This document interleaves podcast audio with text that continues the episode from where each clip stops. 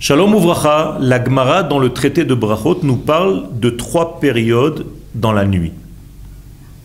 On appelle ça des mishmarot. C'est à la page 3 et la Gemara nous dit Shalosh mishmarot have halayla. Dans la nuit, il y a trois passages très importants. Et la Gemara va rentrer dans une résolution telle qu'elle va nous raconter ce qui se passe entre le passage de l'une à l'autre de ces périodes. Trois périodes. Eh bien, à la première période, nous dit la Gemara, les ânes font du bruit. Incroyable. À la deuxième période, les chiens poussent des cris. J'essaye de traduire réellement. Il n'y a pas marqué qu'ils aboient. Ils poussent des cris.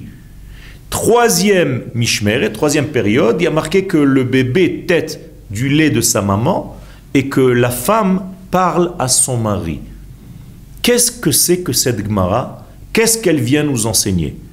Et non plus que ça, vient nous dire la Gemara que entre le passage de l'un à l'autre, Akadosh Baruch est assis et il rugit comme un lion.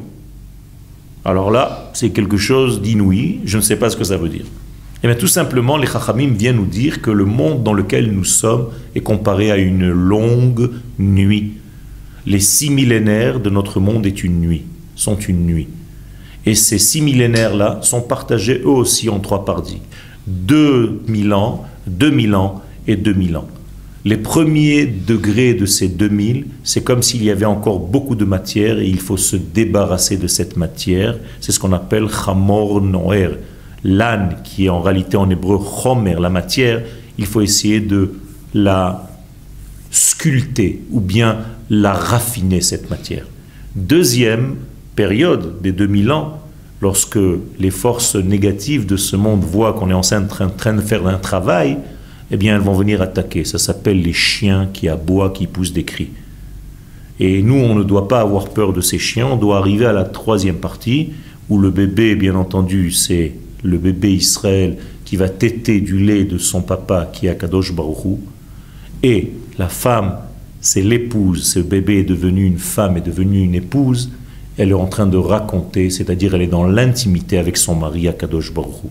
Ces trois périodes, se reflète aussi dans notre vie à chacun et nous devons savoir comment gérer notre vie avec ces trois périodes.